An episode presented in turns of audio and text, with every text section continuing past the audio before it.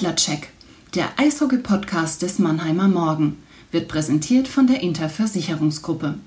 Kompetenz, Fairness und Vertrauen machen das Mannheimer Unternehmen zum perfekten Ansprechpartner für alle Fragen rund um Gesundheit, Vermögen oder Vorsorge. Jetzt geht's los mit dem Podcast. Viel Spaß mit dem Adlercheck wünscht die Interversicherungsgruppe.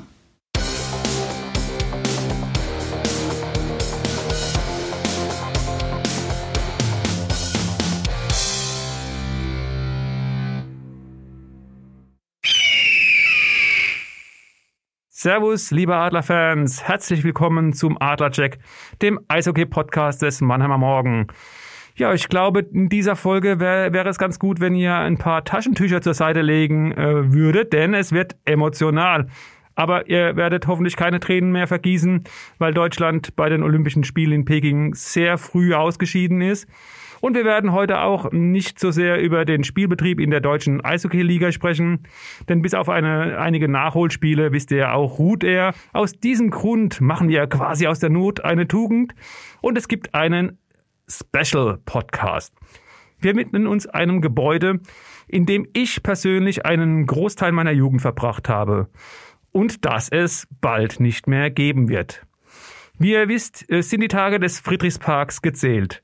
Wir haben beim MM eine Serie dazu gestartet. Auch ihr, liebe Hörerinnen und Hörer, könnt mit einer Mail an lokal.mamo.de eure Erlebnisse mit uns teilen. Mein Gesprächspartner heute ist jemand, der bei den Adlern eine gewisse Zwitterstellung einnimmt. Zum einen ist er maßgeblich dafür verantwortlich, dass die Mannheimer Interversicherungsgruppe seit 15 Jahren eine der größten Sponsoren der Adler ist und auch er kann die eine oder andere Anekdote vom Friedrichspark erzählen. Schon in den 70er Jahren hatte er seinen Platz im Eisstadion gefunden. Herzlich willkommen, Peter Wüst. Schön, dass es endlich mal mit einem Podcast mit uns beiden geklappt hat. Vielen Dank, Christian. Hallo zusammen an alle, die uns zuhören. Ich freue mich auch sehr, dass wir uns darüber unterhalten können. Insbesondere, dann muss ich auch nichts schreiben was jetzt meine Erinnerungen an den Friedrichspark anbelangt. Und wenn ich deine Einstiegsworte aufgreifen darf, ich bin auch eher so ein emotionaler Erlebniserinnerer und jetzt weniger, haben wir der Statistiker, der jetzt genau sagen kann, wann gegen welche Gegner das Spiel so und so ausging wenn man vielleicht mal von dem 21 zu 0 gegen Essen absieht. Genau, du, du hast schon ein äh, bemerkenswertes Spiel angesprochen. Vielleicht fangen wir erstmal mit äh, dem Status quo an. Ich habe äh, die Tage mit Bernd Müller telefoniert. Er äh, ist der, der Amtsleiter äh, des Amts äh, Vermögen und Bau. Und ich habe mal gefragt, was so der aktuelle Stand ist. Er hat gemeint, ähm, dass sie momentan den Abbruch oder vielleicht ist es besser den Abbau des Friedrichsparks vorbereiten. Und du weißt ja auch, wenn sowas geplant wird, dann muss es es ausgeschrieben werden. Unterm Strich dauert es noch ein paar Monate. Vor der Sommerpause wird nichts passieren, aber Stand jetzt, und wenn nichts mehr dazwischen kommt, ja, dann soll vielleicht im September oder Oktober sollen dann äh, die Bagger anrollen. Wie groß ist denn bei dir, Peter, der Wehmut? Sehr, sehr groß, logischerweise, denn Christian, geht ist mir genauso wie dir. Ich habe auch seit meinem 14. Lebensjahr bis eben zu dem Umzug in die SAP Arena, also um einzuordnen, ich bin knapp 60, ähm, mein Leben, wenn man so will, dort verbracht, insbesondere sehr, sehr emotional ausgeprägt. Und deswegen ist auch jetzt meine Haltung zu der Thematik auch jetzt nicht sachorientiert, bei allem Verständnis, dass irgendwann mal ein irgendwie möglicherweise brüchiges Gebäude halt abgerissen werden muss. Ich hätte mir das natürlich besser vorstellen können, wenn dort eine Erinnerungs-Ruhmesstätte sich irgendwie dauerhaft entfaltet hätte. Ja. ja, so eine Art Hall of Fame des Mannheimer Eishockeys, ein kleines Museum an dieser Stelle, das wäre in der Tat natürlich äh, ja. der Hammer gewesen, ne?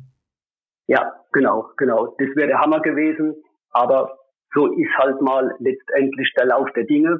Aber wie heißt es so schön, ähm, was man in sich trägt als Erinnerung, das kannst du jetzt auch jetzt durch den Abriss des Friedrichsparks aus den Erinnerungen nicht auslöschen. Mm, da, da, bin ich ganz bei dir. Vielleicht fangen wir mal bei Adam und Eva an, äh, beziehungsweise ein kleines bisschen später vielleicht dann doch. Ähm, okay, ich, ja. ich weiß ja, du, du warst begnadeter Fußballer, hast in die Verbandsliga geschafft. Wie kam es dann bei dir dann dazu, dass du irgendwann mal im Friedrichspark gelandet bist? Gut, ich komme aus Altrip, das ist ja jetzt nicht so arg weit weg vom Friedrichspark und übrigens auch nicht von der SAP Arena. An dieser Stelle vielen Dank, ideale Stelle, wo man die SAP Arena dahin gebaut hat, Klammer auf, Klammer zu. Ja, das war ganz einfach so, wie es eben, nehme ich mal an, bei den meisten so war. Irgendjemand, in dem Falle bei mir war es mein Vater, hat ähm, im Winter zu meinem besten Freund Peter Bierweiler und mir gesagt, Jungs, wollt ihr mal mit zum Eishockey gehen? Und dann sind wir zum Eishockey gegangen und ab dem Zeitpunkt war das dann auch mein Sport. Mhm. Bei mir ist es so, ich, habe ja vor ein paar Jahren äh, das Buch geschrieben, 111 Gründe, die Adler Mannheim zu lieben. Und als ich da das Kapitel geschrieben habe über meine Anfänge, ich musste echt nochmal recherchieren, wann genau mein erstes Spiel war. Ich wusste, es war gegen die Kölner Haie. Ich wusste, es war natürlich ein Heimspiel im Friedrichspark. Ich wusste auch, dass es damals noch arschkalt war, dass es geschneit hat. Aber ich wusste gar nicht mehr genau wann, nur dass es mit meinen Eltern, mit meinem Bruder war. Du kannst dich an dein erstes Spiel noch richtig gut erinnern. Ja, also ich kann mich noch ganz, ganz gut erinnern. Äh, es war an einem Samstag 1976. Der Gegner war Straubing. Es wurde ein Sieg eingefahren, also der heute in dem Artikel im Mannheimer Morgen das schön geschrieben. Also ich kenne sehr wenige, die, wenn sie einmal beim Eishockey waren, und das werde ich bewusst über die Zeit im Friedrichspark, die dann nicht irgendwie, wie man so schön sagt, infiziert waren. Wie, wie ging es denn bei dir weiter? Warst du danach so angefixt, dass du tatsächlich jedes folgende Heimspiel unbedingt sehen musstest? Oder hat sich diese enge Verbindung langsam entwickelt? Nee, also das hat sich schon recht schnell entwickelt. Gut, man muss davon ausgehen, damals war ich 14, du musstest ja dann immer gucken, wie kommst du überhaupt hin. Es war die vorletzte Saison in der zweiten Liga. In der vorletzten Saison zweite Liga war ich dann, würde ich mal sagen, mehr als die Hälfte der noch ausgebliebenen Spiele dort. Aber dann ab letzte Saison zweite Liga und dann insbesondere dann nach dem Aufstieg war ich jedes Spiel da. Bei mir hat es ja dann sich so entwickelt. Ich war an Anfang der 90er, wie gesagt, das erste Mal dort und als äh, ja Klammer Schüler damals noch, keine Kohle, ähm, habe ich natürlich geguckt, wie kommst du in das Stadion, wie kannst du dieses Erlebnis immer wieder erfahren, ohne irgendwelches welches Geld ausgeben zu müssen. Und äh, bei mir war es dann so, es gibt im Odenwald oder gab im Odenwald einen Fanclub, die Aureweller, die haben einen Teil des Ordnungsdienstes gestellt. Und da bin ich in den Fanclub eingetreten, habe dann dort auch die Pressearbeit übernommen und konnte so halt dann jedes, jedes Spiel äh, quasi verumme mir anschauen, allerdings immer nur ein Teil des Spiels, weil wir hatten unseren Dienstort da hinten bei der Eismaschine und haben dieses eine Tor ähm, kontrolliert. Da durften dann ja gewisse Personen eben rein, die, die, Nachwuchsspieler, ähm, andere Ordner, auch mal ein Spieler, der, der reingekommen ist, ähm, um in die Kabine zu gehen. Die sind teilweise da rausgekommen oder reingegangen. Und auch da habe ich das erste Mal quasi Jochen Hecht, damals war er tatsächlich noch ein Nachwuchsspieler, kennengelernt.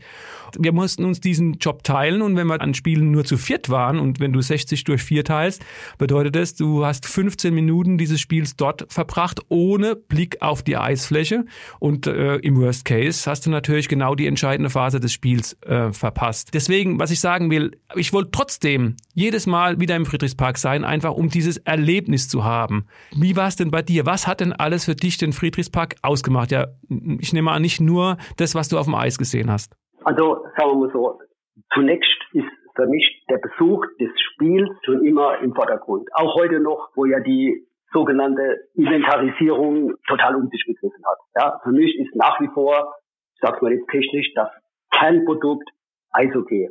Das hat mich total fasziniert. Und das drumherum kam dann praktisch noch letztendlich hinzu. Aus meiner Sicht so sehen, ich bin knapp über 1,70, das heißt, ich war nicht unbedingt bevorteilt auf dem Stehplatz. Von daher habe ich es irgendwann mal sehr begrüßt, dass man bis zu einer Körperhöhe wie bei mir mal dann so Styropors mitnehmen konnte. Ja, das war gut.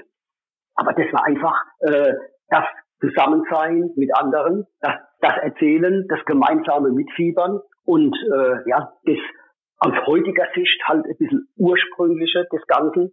Ich bin jetzt generell kein Freund, der jetzt von guten alten Zeiten schwärmt. Jede Zeit äh, ist für sich schön, finde ich, von dem absehen. Aber es kommt schon mit hinzu, dass damals für die Jugendlichen und dann später ein wenig Erwachsenen in meinem Alter, da gab es halt nicht so viel Dinge, die man alternativ hätte tun können. Ja? Also es war praktisch das, das Gesamterlebnis, Atmosphäre, brutal gute Stimmung, du hast dich wohlgefühlt, Aber wie gesagt, der Sport selbst, der aus meiner Sicht da so brutal schwierig ist, der hat mich nach wie vor völlig fasziniert. Wo warst du denn äh, gestanden und wie groß waren die Clique? Weil ich kann mich auch noch dran erinnern, selbst als ich im Ordnungsdienst war, wir konnten ja dann zumindest Phasen des Spiels sehen.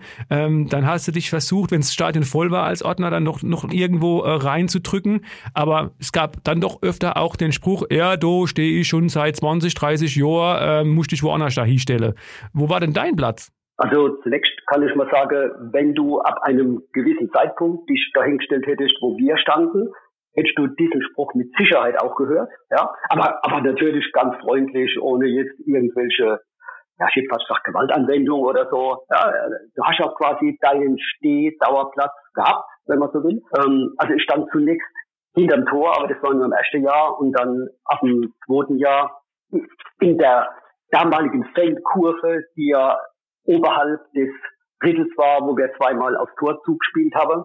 Zwischenzeitlich wurde das ein wenig diffus, weil mit Beginn Aufstieg Bundesliga wurde der sogenannte Käfig hier eingeführt, der aber ziemlich schnell zum Glück wieder dann wegkam. Und da waren wir erst im Käfig drin gestanden, was aber blöd war. Und später war ich dann immer so Richtung Kurve, Höhe blaue Linie und da so äh, ein Drittel von unten gerechnet nach oben. Und da und da war mein Platz und den habe ich mir auch insoweit immer auch verdient, weil ich eben dann, wenn die Tore aufgemacht wurden, und das war ja in den Hochzeiten drei Stunden zuvor, war ich entsprechend früh da und konnte dann ja auch ganz seriös meinen Platz sichern.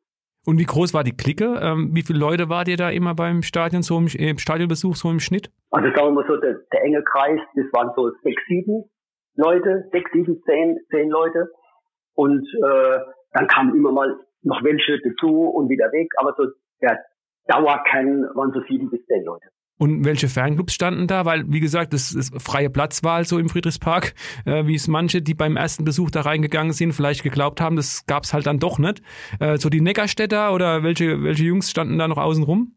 Fanclubs habe ich da gar nicht so identifiziert, weil ich selbst noch nie in irgendeinem Fanclub war und da habe ich mich gar nicht mit beschäftigt, Christian, ob da jetzt irgendjemand äh, aus von der Neckarstädter war oder Bulitor.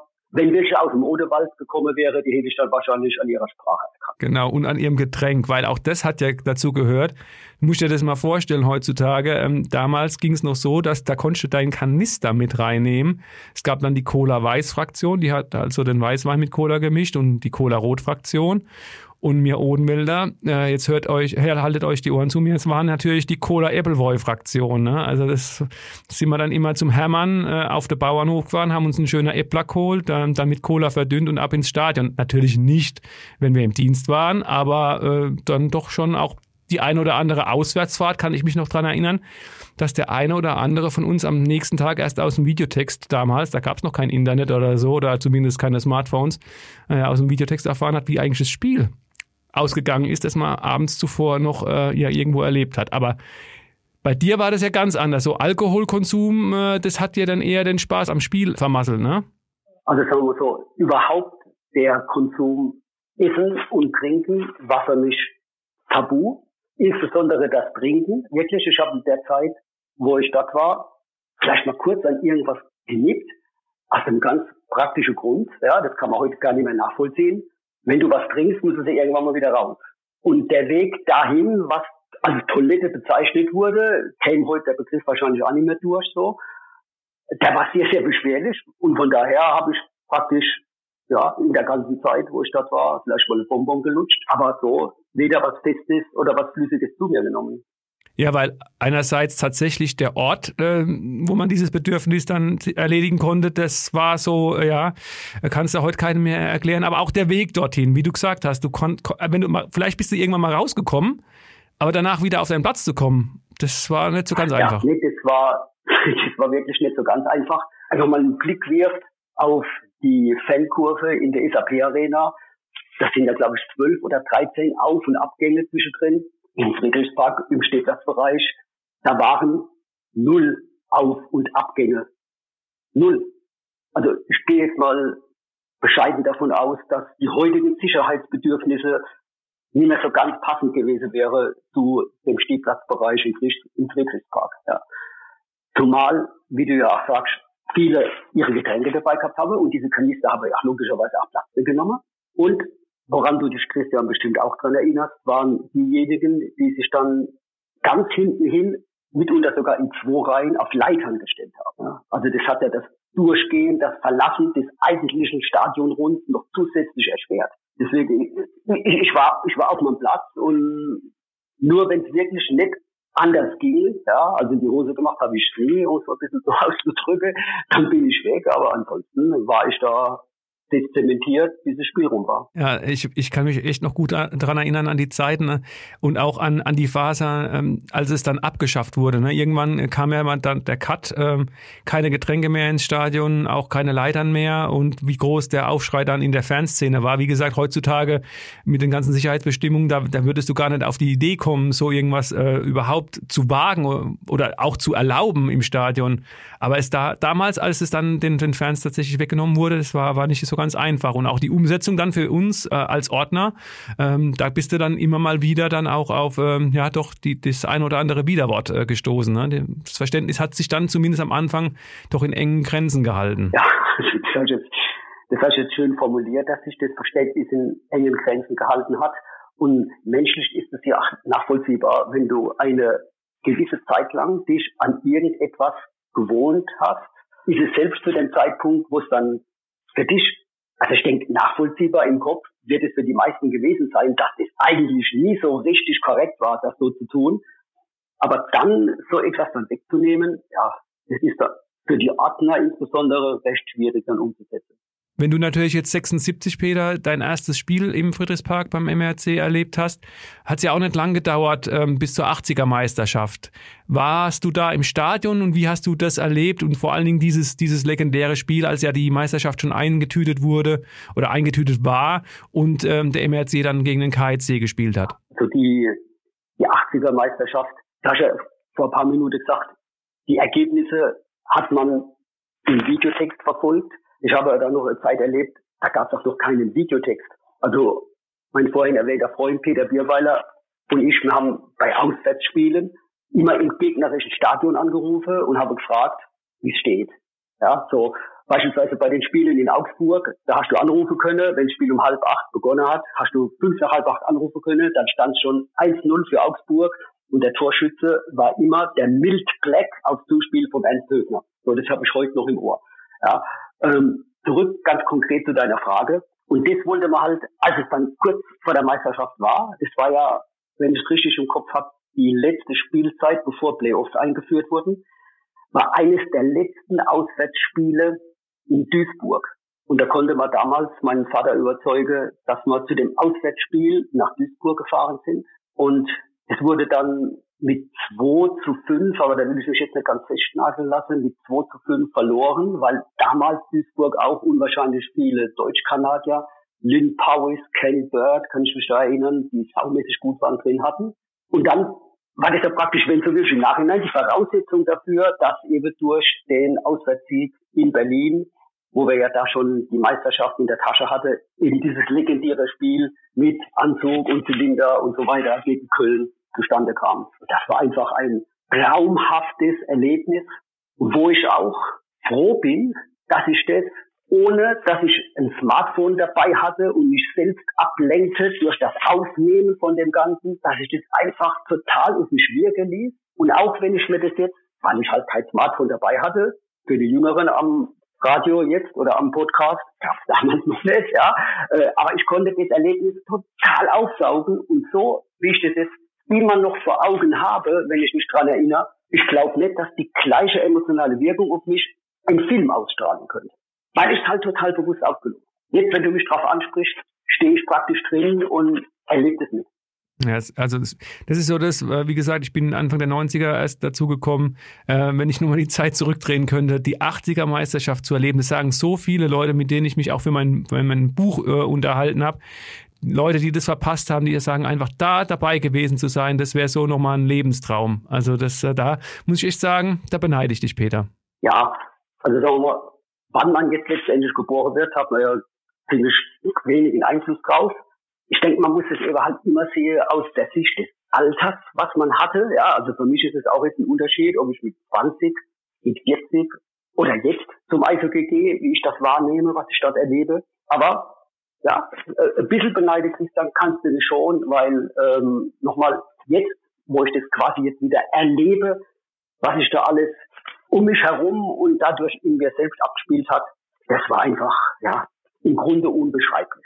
Und deine Beziehung zum MERC, zum Mannheimer Eishockey, hat sich dann ja auch nochmal intensiviert. Ähm, du hast ja dann irgendwann mal eine Trommel mit in den Friedrichspark genommen. Und ähm, ihr kennt den, also zumindest die Eltern, die, die so alt sind wie ich und wie du, ihr kennt noch den Manolo, der die Trommel auf dem Bögelberg äh, äh, mit dabei hatte bei den Heimspielen von Borussia Mönchengladbach in der Fußball-Bundesliga. Wie ist denn das zustande gekommen, Peter? So wie du das jetzt sagst, der Manolo auf dem Bögelberg damals noch, der hatte eine Trommel und äh, ich will das jetzt auch gar nicht analytisch oder wissenschaftlich verrenken, sondern ich habe mir gedacht, sowas willst du jetzt auch haben. Und dann habe ich mir eben diese Trommel an einem Freitagabend als Teil eines Schlagzeugs war das jetzt gekauft und bis zum Spiel Sonntag war die Trommel dann fertig. Und dann hatte ich diese Trommel mit dabei und war dann der wohl Erste, der im Friedrichspark oder im Mannheimer Eishockey getrommelt hat. Und irgendwann war dann diese Phase letztendlich auch wieder rum. Ja. Aber das, das mit der Trommel zu erleben, das hat eben mein emotionaler Bezug zu dem Ganzen, was ich dort eben zugetragen hat im Friedrichspark, natürlich noch intensiviert. Ja. Und da waren dann diese, diese Anstrengungen, also das war schon, wenn ich heute die, die Trommeln sehe, was ich jedem gönne, dass es so ist, dass die irgendwo befestigt sind oder so, alles gut. Aber ich hatte die mit so einer Karte umgebunden und ja, musste dann immer hochhalten und draufschlagen. Ja, Trommeln, Trommeln, ja, so. Äh, aber dieses, so, wenn du mich jetzt drauf ansprichst, ist es auch wieder so ein tiefes Erinnern, dass ich mich jetzt praktisch wieder in leider bald abgerissene Friedrichspark stehe, sehe und mich trommel. Ja. Gab so irgendeinen Rhythmus, irgend so was, wo du gesagt hast, oh Mensch, äh, da brenne ich jetzt drauf, ähm, der, der, der so in, ins Blut übergegangen ist, irgend so ein Lieblingsslogan, Schlachtgesang? Ja, also der Lieblingsschlachtgesang war, so wie du es auch heute schreibst in deinem Artikel, das Hea, Hea, MAC. Und es war auch völlig unabhängig natürlich mit Trommel, sondern nicht mit Trommelstuhl gehabt. Aber diesen Rohr, wie man so schön sagt, der da durch das Eisstadion gegangen ist, wenn die Mannschaft aufs Eis kam, es war ja noch nicht so wie heute, dass das alles total choreografiert ist, sondern die Jungs, die kamen rein, du hast es dann gesehen und dann hast du deine Schnitzel hochgeworfen und dann ist eben praktisch zur Begrüßung der Mannschaft dieses Her, Her, MSC durch, durch den Friedrichspark gedonnert, dass man wirklich sagen kann, viele Gegenspieler haben spätestens dann, wenn es jetzt schon beim Warmlaufen war, die Knie geschlottert. Ja, das, äh, äh, das war tatsächlich so. Und dann, dann die, die Sternspritzer noch ausgepackt. Genau. Ne? Das gibt's ja heute Genau, auch nicht mehr. genau. Ne? Brandschutz und allem drum und dran. Und äh, Gerade wenn es ein, ein Freitagabendspiel war, ähm, das Dunkel, die Sternspritzer an. Äh, ich habe es äh, im, Vorgespräch noch gesagt, für uns war es immer der Worst Case, wenn es geregnet hat und eine hohe Luftfeuchtigkeit da war, sind, mussten wir Ordner dann immer ausrücken und die, die Scheiben reinigen, damit natürlich ihr Fans dann auch einen guten Blick aufs Eis hattet. Ja, das war alles so ein bisschen weird, wie man heutzutage sagen wird, aber halt einfach einzigartig und Sachen, die man nie vergessen Ja, wird. also da hast du absolut recht, wenn ich da ja, ähm, jetzt wo wir drüber sprechen und dann so gerade die Erinnerungen aufkamen, wenn dann die Mannschaft aufs Eis kam, das war ja auch vom deinem Ablauf ganz anders, wie es jetzt heute in der Arena ist, ohne das jetzt zu bewerten, um das deutlich zu sagen. Denn du warst ja da teilweise schon bis zu drei Stunden im Stadion. Ja, hat ja der Philippe Bosson mal gesagt, das, was er an Mannheim mit am meisten in Erinnerung hat, neben der Atmosphäre während dem Spiel ist, dass wenn er zum Spiel selbst kam, also zum Treffpunkt, wie man sagt, so anderthalb Stunden, Pi mal Daumen vorher, dass er das dreiviertel Stadion schon voll war. Das hat ihn total begeistert gehabt, ja. Und wenn du das jetzt überträgst, dass wenn jetzt meinetwegen das Spiel um 19.30 Uhr freitags begonnen hat, in den Brutalzeiten warst du dann um 16.12 Uhr vom Tor gestanden, 16.30 Uhr konntest du rein. Also da hast du ja über drei Stunden gewartet, bis die Mannschaft zum Spiel, die wurde natürlich auch schon entsprechend begrüßt im Warmlaufe, bis die Mannschaft zum Spiel reinkam. Ja. Und das war so eine, ein emotionaler Ausbruch im ganzen Stadion, wieder unbeschreiblich. Ja, also bei uns äh, im Ordnungsdienst war es meines Erachtens, wie gesagt, ich muss immer dazu sagen, ich bin ein bisschen später dazu gekommen, 90er Jahre. Da war es so, wir haben uns zweieinhalb Stunden vorher getroffen. Also da, da mussten wir anrücken. Beim Spiel Freitagabends bedeutet das, um, um 17 Uhr ähm, spätestens mussten wir dort sein und es wurde auch echt äh, reglementiert. Und wenn du da zwei, dreimal zu spät gekommen bist, dann musstest du um deinen Platz im Ordnungsdienst dann halt auch schon bangen. Und dann so ein Spiel, äh, auch wenn damals die Drittelpausen nur 15 Minuten lang waren und nicht 18 Minuten wie heute, die, das so ein Spiel hat trotzdem mit den ganzen Unterbrechungen, dann gab es ja doch auch die eine oder andere Rauferei mehr, dann doch zweieinhalb Stunden gedauert. Also zweieinhalb plus zweieinhalb sind fünf Stunden. Und dann ist es ja so, die Fans konnten dann das Stadion verlassen nach der Ehrenrunde, aber auch beim Ordnungsdienst, da musste man noch ein bisschen, bisschen ausharren, gucken, dass alles in Ordnung war. Da war es dann nochmal eine Stunde, also so sechs, sechseinhalb Stunden warst du tatsächlich dort vor Ort. Wie gesagt, du musstest dann keinen Eintritt zahlen, aber als, als Belohnung quasi gab es dann immer noch einen, einen Bon für ähm, äh, äh, Brötchen, entweder dann mit äh, Bratwurst oder ähm, so Schnitzelbrötchen, was eigentlich meistens zäh war, und ein Getränk. Und dafür hast du dann dich sechs, sechseinhalb Stunden da in dem, in dem Ding auf, äh, aufgehalten. Aber wie gesagt, das war es einfach wert. Das war es einfach wert, ja klar. Und ich bin jetzt ein bisschen noch hängen geblieben an der Situation, wie die Mannschaft auf, aufs Eis kam. Ja, weil mir das persönlich auch ganz gut gefällt, wie das dann ist, wenn die Spieler den Platz betreten, egal jetzt in welcher Sportart, wenn es nicht überinszeniert ist. Aber das ist, das ist Geschmackssache. Und da fällt mir jetzt ein, es hat sich ja dann auch im Laufe der Zeit ein bisschen weiterentwickelt, als dann irgendwann mal begonnen wurde, Musik zu spielen. Ja, also in meinen Anfangszeiten, da wurde ja jetzt nicht in der Unterbrechung oder so Musik gespielt, vielleicht ab und zu mal so ein verzweifelter Versuch mit einer NHL-Orgel, aber das war dann gleich wieder weg. Ähm, allein das, das, das Betreten der Spieler zum Spielbeginn war dann in der Zeit, wo dann als erstes kam ein Vorhang, dann kam Musik dazu und als dann, ich sag mal, die zweite Generation des Videowürfels kam, wo dann auch ein Bild mit dabei war, da wurde das damals auch schon wirklich super gut gemacht und ich glaube, da hat der Doug Heidegger, den sicherlich viele kennen, die Zuhörer, der damals fürs Marketing zuständig war, unter anderem fürs Marketing, wirklich super gute Idee gehabt. Dann hast du nämlich genau gesehen, wie die Spieler dann schon an der Wand im Gang hinten standen. Ja, das wurde gefilmt und auf der Videowürfel übertragen. Und dann kam der Mike Rosati rausgestapft an alle vorbei und alle haben ihm auf die Schulter geklopft, weil er kam als erstes aufs Eis und dann hast du genau gewusst, also es wurde da praktisch, wenn so wie wie ein Countdown ohne runter zu zählen, war das dann so. Dann kam der Mike Rosati aufs Eis und die andere dann hinterher durch den Vorhang durch. Also ich habe jetzt Gänsehaut, wenn ich da jetzt dran denke. War genial, ja. Wäre genial und genauso genial. Und du hast ja auch gesagt, drei Stunden vor Spielbeginn dort sein war natürlich dann, als die, die lange Durststrecke dann zu Ende gegangen ist, die Meisterschaft 97, als, als, als sich auch für den Harry Grice der, der Kreis dann geschlossen hat. Ähm, wie, du hast ja gesagt, du, ihr wart dann bei diesem Spiel, bei diesem letzten Finale, war ja dann in drei Spielen fertig. Ähm, am 11. April 97, sechs Stunden vorher am Stadion. Was habt ihr denn da die ganze Zeit gemacht, bis das Spiel begonnen hat? Also zunächst mal, ja, das das stimmt wirklich. Das war so ein total ja, unvergessliches Erlebnis. Das war ja an, an einem Freitag. Und im Nachhinein wusste ich eigentlich gar nicht, warum ich mir an dem Tag nicht freigenommen habe, weil ich glaube, so ganz produktiv war ich da am Arbeitsplatz nicht. Hatte Gleitzeit und bin da irgendwie frühzeitig weg und habe dann meine beste Freundin, die Claudia Borg, angerufen und hat gesagt, du, ich kann nicht mehr, ich gehe jetzt heim, ziehe mich um und wir gehen so früh wie möglich hin. Das war dann so um halb zwölf und dann habe ich die abgeholt. Die wohnte auf dem Lindenhof in Mannheim, habe ich sie abgeholt und dann war man, konnte ich auch gut merken, um 13.13 Uhr 13 da, war vom Tor gestanden und das wurden auch dann ab dem Zeitpunkt immer mehr, dass irgendwann mal auch früher aufgemacht wurde.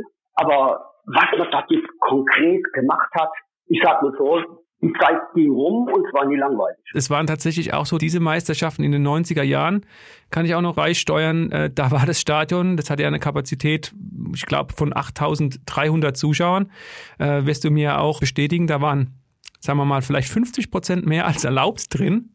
Äh, darf man vielleicht nicht ganz so laut sagen, aber es, es ist einfach Fakt. Da hätte ich echt äh, für, für meine Verhältnisse damals ein reicher Mann werden können weil da wurden uns Ordnern teilweise, weil das ausverkauft war und keiner mehr reinkam, bis zu 200 D-Mark angeboten, um Leute, die keine Karte mehr gekriegt haben, reinzulassen. Also ähm, klar, wir haben dem widerstanden, aber nur, dass man mal sieht, wie groß die Begeisterung äh, damals war, ne, 80 die eine Meisterschaft in der Bundesliga, dann gab es ja die DEL seit 1994 und dann ist diese Durststrecke 97 zu Ende gegangen.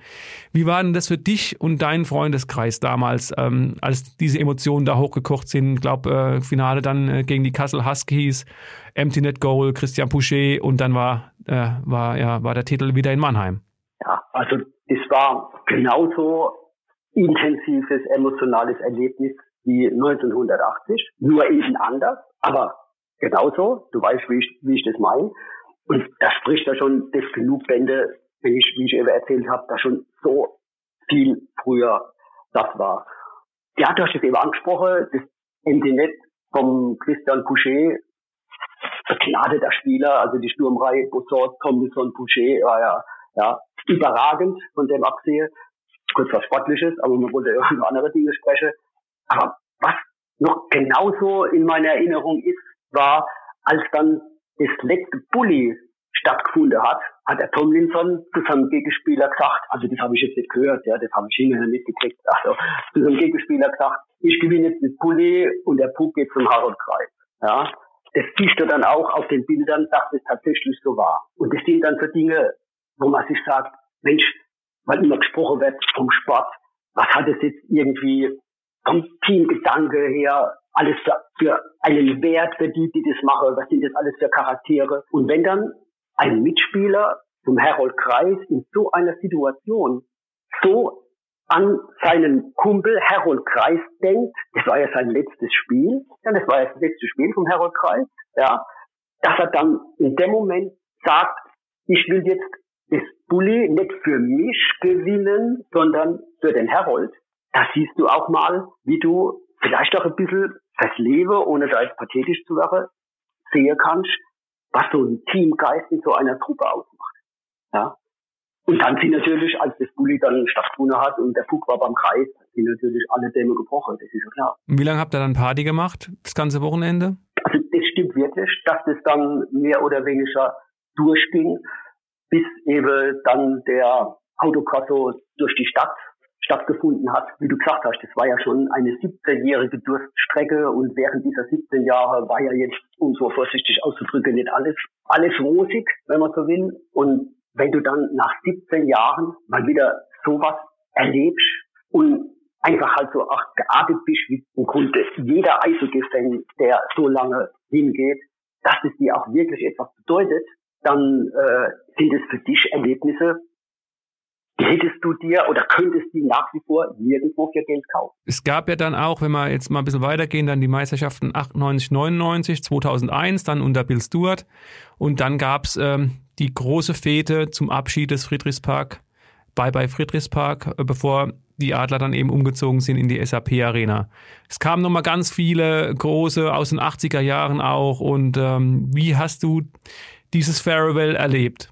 Klar, also mit einer großen Wehmut natürlich, ja, völlig klar. Es ist ja, wenn du willst, ein Teil deines Lebens ging zu Ende. Ja, also ich habe jetzt von Winter 1976 bis eben Frühjahr 2005, ich habe eingangs gesagt, ich bin jetzt Statistiker, 2005 war es, gell, bis Frühjahr 2005 habe ich ja praktisch mit die emotionalsten Dinge meines Lebens an dieser Stätte verbracht.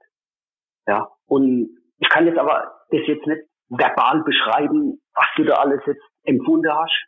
Ich merke nur jetzt, wenn ich mich mit dir darüber unterhalte, äh, dass es doch sehr, sehr tief ging und eben eine Mischung war, wie man ja öfter im Leben hat, zwischen großer Freude und auch entsprechend großer Wehmut. Es gab, wie gesagt, diese emotionale Fete schon und ähm, der Friedrichspark wurde ja dann gleich abgerissen. Es gab ja auch mal noch lange Jahre, da hat der ISC Mannheim im Friedrichspark Inline-Hockey gespielt und zwar auch sehr, sehr erfolgreich mit einer hervorragenden Jugendarbeit.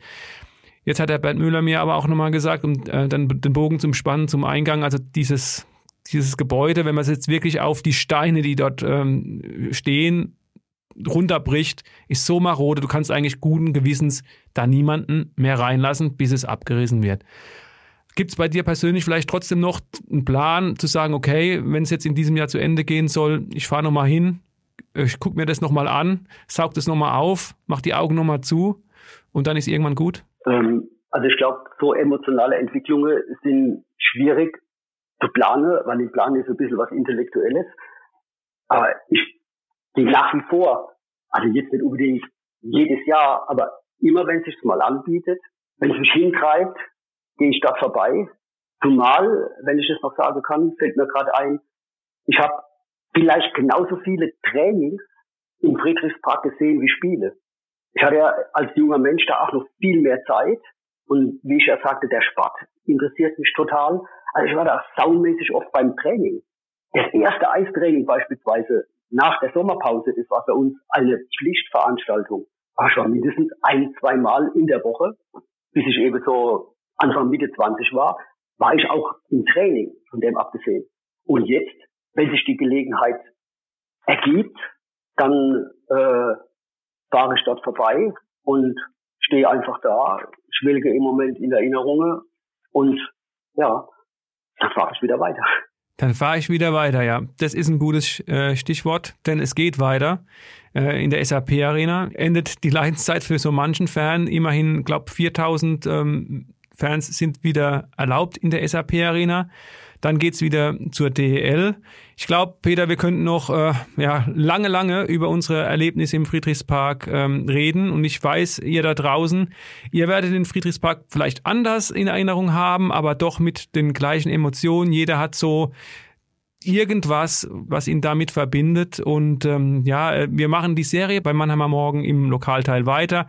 Ich kann euch nur noch mal einladen, schickt eure Erlebnisse gerne auch ein paar Bilder äh, an lokal.marmo.de. Übrigens, äh, Bilder ist auch ein Stichwort. Du hast vorhin ja schon angesprochen als äh, ich jetzt gebeten wurde, da so meine Erlebnisse an den Friedrichspark nochmal aufzuschreiben für den Mannheimer Morgen, habe ich mir dann echt überlegt, sag mal, gibt's eigentlich ein Bild Christian Rotter im, im Friedrichspark? Und habe dann gleich meine Mutter angerufen, die eigentlich alles weiß, was mit mir zu tun hat, die weiß, in welchem Ordner da was ist.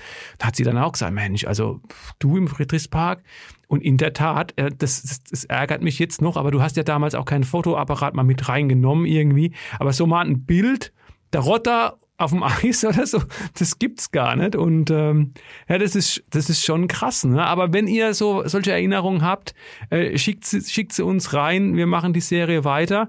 Und natürlich werden wir euch dann auch äh, auf dem Laufenden halten, wenn es dann irgendwann mal konkreter wird, wenn vielleicht ein, ein Abrissdatum dann feststeht. Und äh, ja, dann werden wir vielleicht die eine oder andere Träne noch verdrücken. Ja, ähm, du hast ja gesagt, wir sind jetzt schon fast am Ende, wenn ich auf die Uhr gucke. Und ich könnte jetzt wahrscheinlich mit dir jetzt noch den Rest des Tages über das, ja, über diese emotionale, wunderbare emotionale Zeit spreche. Was ich gerne noch sagen wollte, weil es eben im Friedrichspark stattgefunden hat, eine völlige Ausnahmeerscheinung, weil Eishockey sind ja nicht nur Spieler dabei, sondern auch Schiedsrichter. So. Und da hat man ja viele erlebt. Da war auch die Nähe im Friedrichspark noch ein wenig anders wie allgemein jetzt die Nähe anders war. Aber wenn wir uns da zurückerinnern, da gab es den Peter Slapke. Der Peter Slapke war, seit ich mich für Sport interessiere, einer der einzigen, vielleicht sogar der einzige sogenannte Unparteiische, der nicht mit Wissen, sondern sogar mit Applaus begrüßt wurde, als er aufs Eis kam. Ja. Jetzt fällt mir jetzt, warum auch immer noch ein, deswegen wollte ich das sagen. Und Christian, Du hast ja jetzt hier den Moderatorenjob, dass du deinen Gesprächspartnern heute mir Fragen stellst. Darf ich dir auch mal eine Frage stellen? Ja klar. Also erstmal, vielleicht lass mich gerade noch was zum Peter sagen.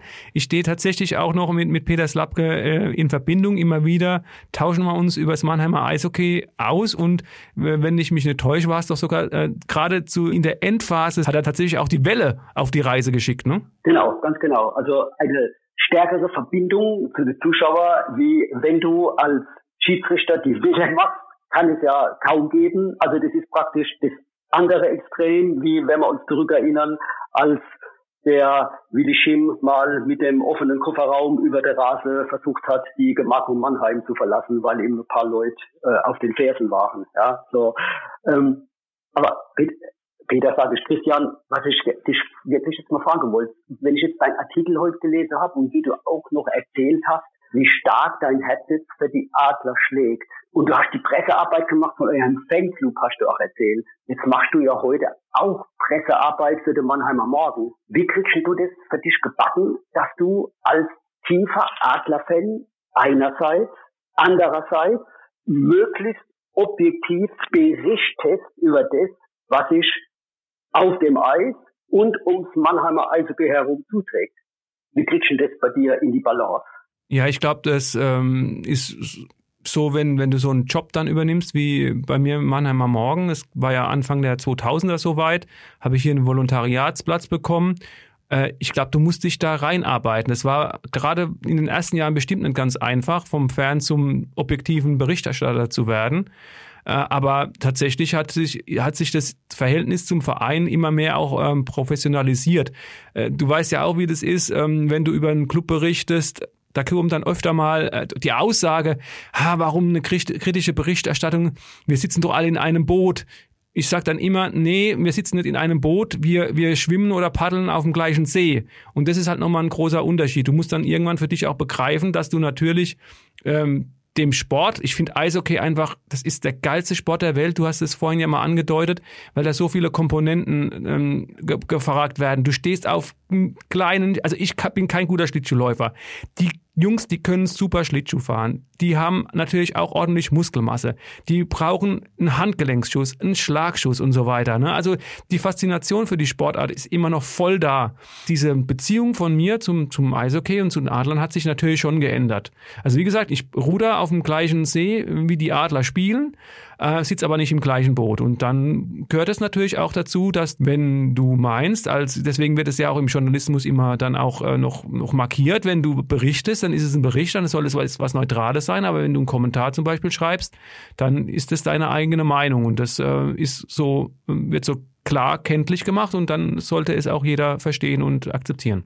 Das war jetzt mal spannend, das zu hören. Danke, dass du die Frage beantwortet hast, Christian. Ja, ist, auch, ist gar keine Frage.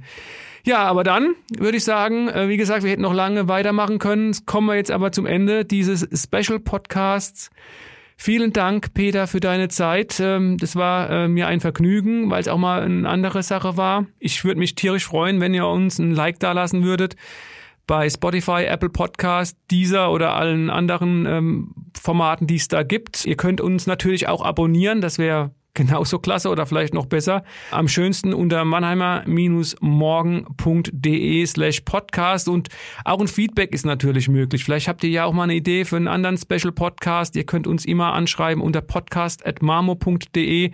Natürlich auch Feedback geben zu unseren normalen Aufzeichnungen, die wir ja immer alle zwei Wochen machen während einer Saison. Und dann bleibt mir ganz zum Schluss, bevor ich nochmal Tschüss sage an den Peter, ähm, nochmal der Verweis ans Buwe-Gebabbel. Ihr wisst, wir zeichnen alternierend auf. In einer Woche gibt es den Adlercheck, äh, den Eishockey-Podcast. In der nächsten Woche sind dann wieder Thorsten Hof und Alexander Müller dran. Die machen das Buwe-Gebabbel, sprechen über die dritte Fußballliga und äh, ja, ganz speziell natürlich über den Waldhof. Und da fiebern natürlich die Fans dem Derby entgegen. Am Sonntag, 14 Uhr ist es soweit im Karl-Benz-Stadion Stadion der SV Waldhof gegen den ersten FC Kaiserslautern. Ich denke, die Jungs werden dann auch nochmal ganz tief in die Analyse reingehen.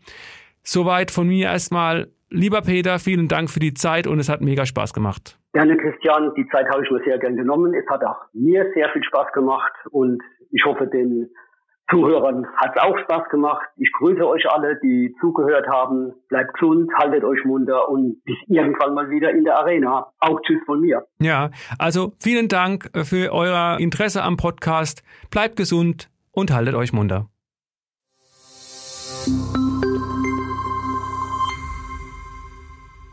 Ein Podcast des Mannheimer Morgen.